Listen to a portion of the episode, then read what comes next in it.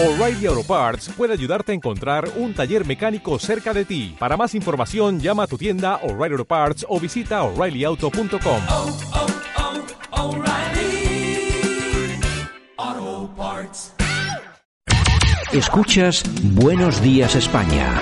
Aquí no nos callamos.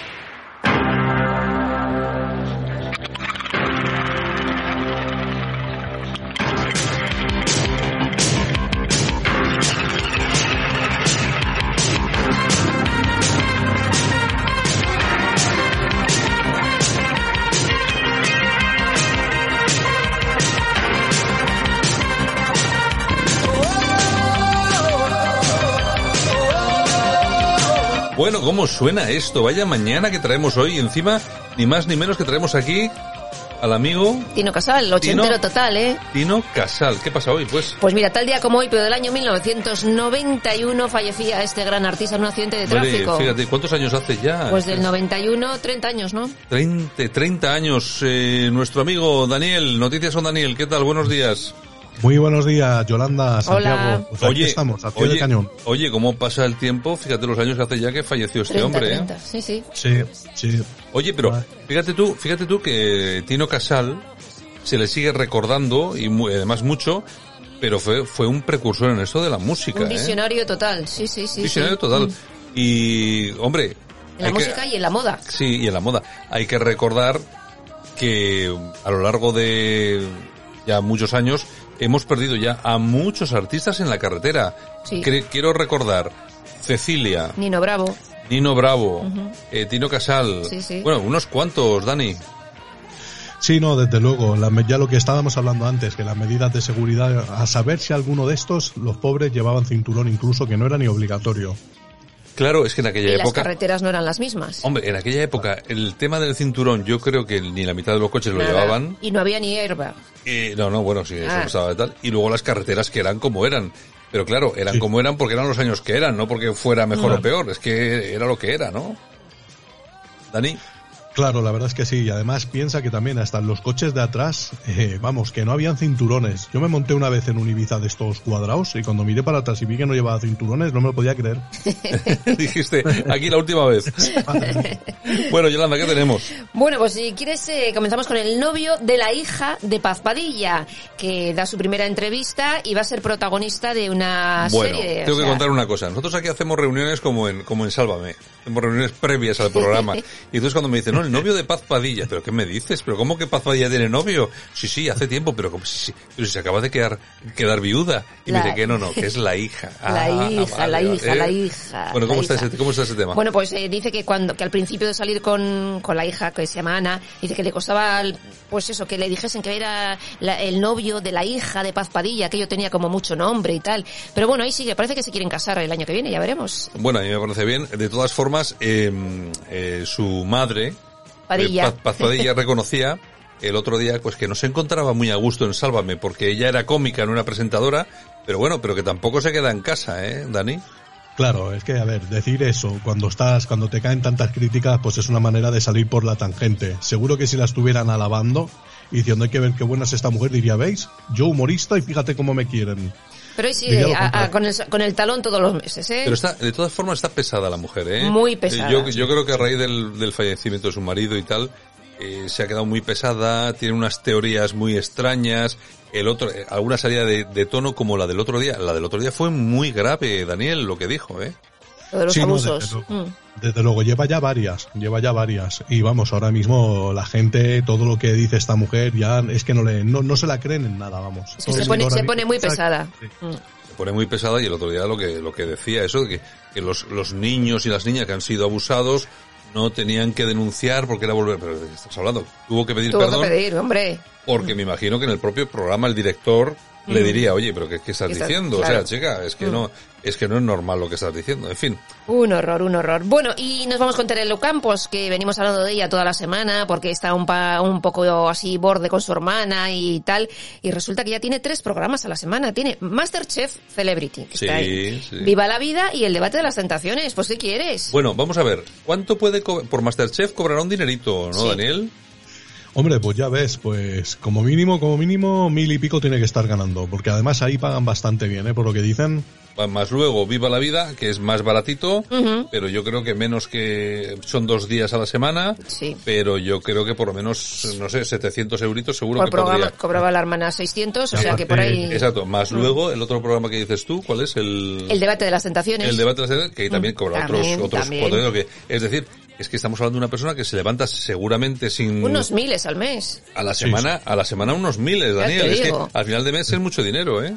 Y, y bueno, y esto que le da pie para estar otra vez en primera Claro. línea, para revistas, para cosas que seguro que va a seguir haciendo. Yo de todas formas, yo creo que aquí influye mucho que su hermana, eh, Carmen Borrego, Mm. es que ha tomado un protagonismo últimamente que, vamos, las ha eclipsado totalmente. ¿eh? Hombres que tú quieras eh, que no, esos tres programas que está haciendo Telelu son majos, pero Sálvame es Sálvame. Es que Sálvame sigue siendo Sálvame, Daniel. Es que no, ya no hay nada, no hay nada que ningún programa que le haga sombra, ¿eh? Y aparte, es que sea como sea Carmen, yo de, la, de todas ellas es la que veo la más auténtica. ¿Verdad que sí? Yo también. Sí. Porque el otro día viendo en- por tele- bueno, la niña déjala porque es una chavalita y tampoco sabe mucho, pero Terelu, cuidadito con Terelu, ¿eh? Eh, yo la veo y, y eh, se le ve, se le ve que está Es eh, cabreada, está cabreada, y sí. envidiosa con Sí, su hermana, sí, ¿eh? sí, O sea, sí, está- sí, sí, sí, sí. Se lo Y ve, a mí me ve. da la impresión de que esa mujer tiene dos caras, ¿eh? Sí. Se- De- yo, yo, yo votaba por eso. Bueno, y seguimos con las campos porque la madre, ya sabes que ha vendido la mansión por la que pedía en un principio 5 millones de, de euros, que era un casoplón impresionante, pues la ha vendido solo por 2 millones y medio. Porque no había forma. ¿Y quién ha estado gestionando el tema? El marido de Carmen Borrego. Claro, es que aquí estamos en lo de siempre. Vamos a ver, es que eh, yo, eh, vamos a ver, yo no sé si, si esto tendré razón o no, pero a mí me parece que la, la parte seria de la familia es Carmen Borrego, que hay que recordar que sí que tiene una carrera, ha tenido una carrera profesional, porque ha sido directora, productora, ha llevado Sí. artistas, y su marido, que es una persona que está en segunda fila, pero que también sabe de qué habla, eh, eh, Daniel. No es exactamente lo mismo que ocurre por- con el otro lado de la familia. Desde luego, yo para mí siempre ha sido más profesional Carmen Terelu, pues bueno, le ha puesto la madre en los programas, eh, con la simpatía, con, con la belleza, y bueno, yo creo que Carmen ya ha llegado un momento que se ha hartado y ha dicho aquí estoy yo. Y respecto a lo de la casa, pues me parece, pues hombre, bien por ella si era lo que quería, pero una pena porque dejó ahí todos los ahorros de su vida, pedía 5 millones y fíjate, ahora le han rebañado 500.000 euros más. Me da pena. Lo que pasa que, fíjate tú, mantener ese casoplón lo que tiene que costar y ahora no está generando pasta. o sea, Ingresos, claro, ahora eh, María Teresa, ni, vamos a ver, y ni va a volver a trabajar. Nada, nada. Y que tiene 80 años y de dos millones y medio, pues dos millones y medio. Y ya está, o sea, es Sí. una pena porque me imagino que le habrá dado muchísima pena desprenderse de esa casa, pero es lo que hay. Yo, a mí de todas formas, yo lo que había oído que Carmen Borrego había tenido, había pasado por algún problemilla de dinero. Sí, sí, sí, sí. sí. Eh, Daniel, yo no sé si tú sabes algo de esto. Y Sí, también- eso se ha dicho más de una vez, más de una vez por Pero el será- trabajo de Y lo, lo ha dicho ella, eh, lo ha dicho se- ella. sí, es real, sí, sí. sí, sí, sí, Sí, sí, sí. Lo ha dicho ella, que necesitaba dinero y por eso tenía que hacer más programas y trabajar más días, o sea, era tal cual.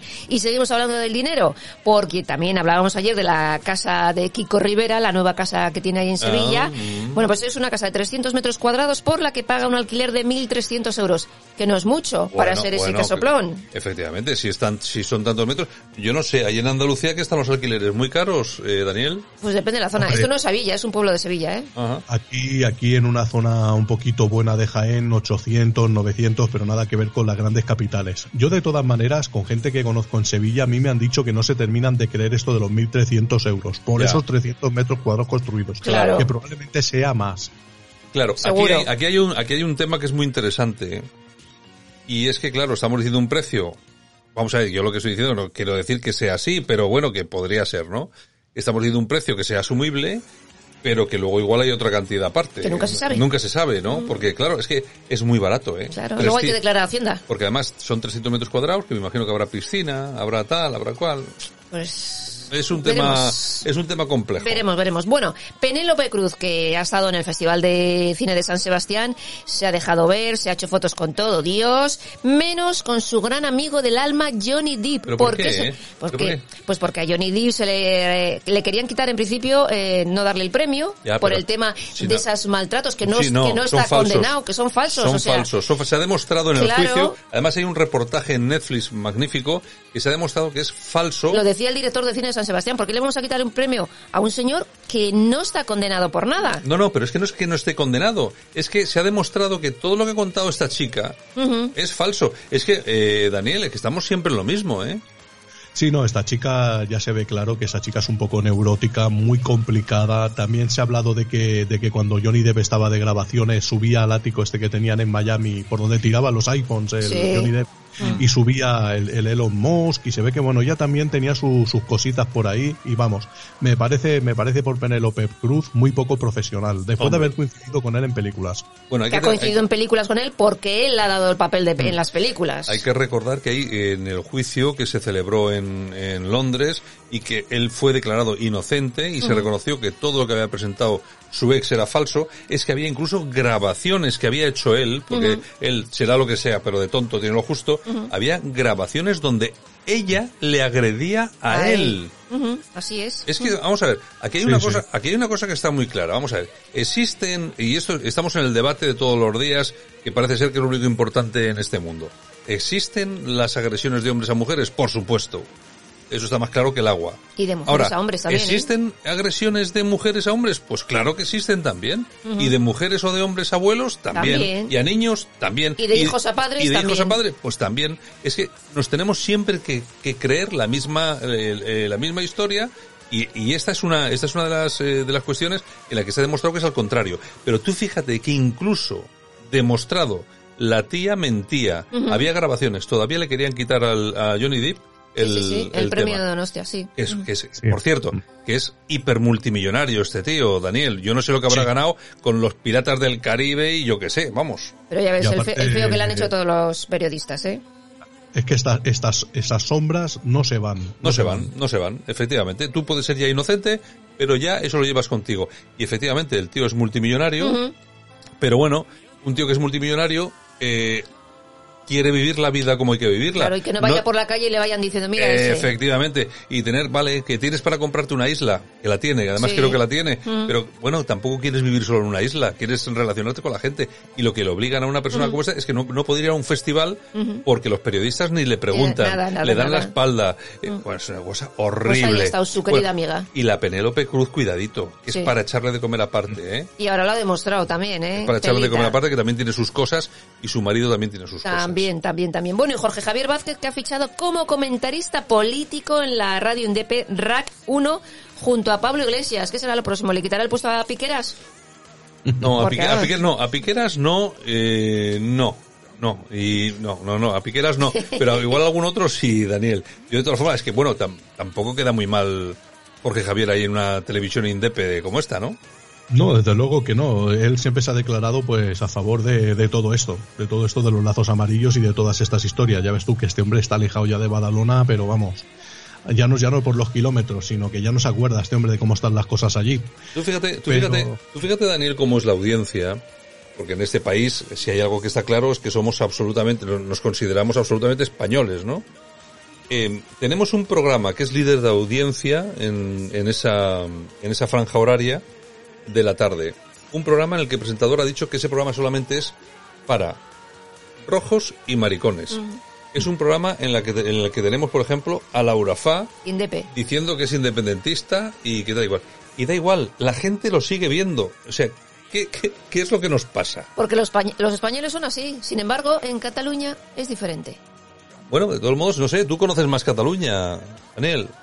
Hombre, yo fíjate si la conozco que, que yo el fin de semana del 1 de octubre me vine para aquí, para Andalucía. Y sea, hasta hoy, hasta hoy. Hasta hoy, vamos, no me ven más. bueno, es que, oye, no has, no has hecho mal cambio, ¿eh? No, no, la verdad es que no. La verdad es que te has ido paja, ¿eh? No está mal, no está mal el asunto, ¿eh? Bueno, bueno. En todo, en todo, en todo caso, ya te digo que es, es, eh, es un caso a estudiar lo que pasa con Sálvame, que es un programa que en muchas ocasiones va en contra de su propia audiencia, Daniel. Sí, sí. Yo de todas maneras le doy la, la- vamos, eh, el peso justo que tienen. ¿eh? Yo también siempre me acuerdo de que somos un país de 45 millones de habitantes Sí. y que lo ve cada tarde un millón y medio, ¿eh? que hay 40 Sí. y pico millones que se la sopla esta Exacto, gente. ¿eh? exacto, exacto, sí, sí. Es cierto, es cierto, es cierto. Es que, por ejemplo, el tema de Rocío Carrasco, tío, eh, que a mí, a mí, la única cosa que me ha disgustado de todo el, de todo ese tema es, ha sido la politización que se ha hecho. Pero claro, si comparas el, eh, el efecto a nivel social que ha tenido eh, la docuserie de Rocío Carrasco con lo que tiene Sálvame, es que es infinitamente mayor. Es infinitamente mayor. O sea, lo que pasa es que luego se ha utilizado de una forma y de ahí han surgido tantos problemas. Pues sí, Porque la es que, verdad. vamos a ver, si no llega, si no llega a aparecer la ministra en el primer programa y si no llegan a llevar a todos los invitados que han llevado allí, porque yo me acuerdo de esta periodista, esta chiquilla, no me acuerdo cómo se llamaba, esta que era periodista, pero tú la oías hablar y era una experta en violencia vicaria de no sé qué. Tú eres periodista, tú ven, ven aquí y hablas de, de no como una experta. Y eso es lo que ha echado y, les ha dado muchas alas precisamente a los que, a esa marea que defiende a Antonio David y tal. No hubiera, no hubiera pasado lo mismo de otra forma, eh, Daniel, si se hubiera planteado la cosa como había que, pla- que plantearlo, de forma apolítica y con normalidad. Yo creo que, yo creo que coincido totalmente contigo, ¿eh? Yo creo que esto se ha llevado quizás demasiado a los extremos, cuando tenían que haber dejado que Claro. esto simplemente fluyera. Porque la gente normal, yo por ejemplo, yo me quedo más con el relato de esa mujer que con lo que pueda decir un experto, porque mira, a mí ponerme de experto a Pilar Raola, pues Claro. me quedo ni que fa. Claro, claro, claro. Es que es eso, es que si lo hubieran dejado fluir, como dices tú, seguramente que en vez de tener el, la- el apoyo del 50% de la población, pues hubiera tenido el apoyo del 80% de la población. Pero claro, es que vamos a ver, aquí hay un componente, además, lo dijo una vez Kiko Matamoros en, en el programa, que yo creo que prácticamente ni se le escuchó cuando lo dijo, pero dijo, él, él comentó en el programa es que, que el componente político en todo este asunto era más importante de lo que parecía. Y es cierto, verdad, es verdad. porque yo, por ejemplo, yo me meto en redes sociales y la gente que es de derechas, que es de tal y cual, está a favor, básicamente, ¿eh? Hombre, no, pues yo, por ejemplo, yo no, pero bueno, hay muchísima gente que está a favor de Antonio David, pero simplemente porque le han condenado Pues sí. antes de, si no se hubiera planteado así, si simplemente se le hubiera dejado hablar a, a Rocío Carrasco, Pues la cosa sería diferente. pues la cosa sería absolutamente diferente. En fin, bueno, pues ya hemos terminado nuestro turno, ¿no? Pues muy bien, pues Nuestra nada, hora. pues eh, que se nos va el tiempo. Se que nos va el tiempo aquí nos- volando, volando. Ya te volando digo. voy. Rápido, ¿eh? Ya te digo. Bueno, de nuestro amigo Daniel, Noticias con Daniel. Hay que ir por YouTube, pones Noticias con Daniel, vas a su canal y ves sus vídeos, que últimamente está muy, muy productivo y siempre es muy interesante. Además siempre suelta leña donde tiene que soltarla y eso es, eso es peligroso, Daniel, pero está bien. La gente te ve. A veces es peligroso. Yolanda. Muchísimas gracias. Bueno, pues un beso y hasta mañana. Venga, pues nosotros eh, nos vamos yendo. Venga, un abrazo a todos. Hasta mañana.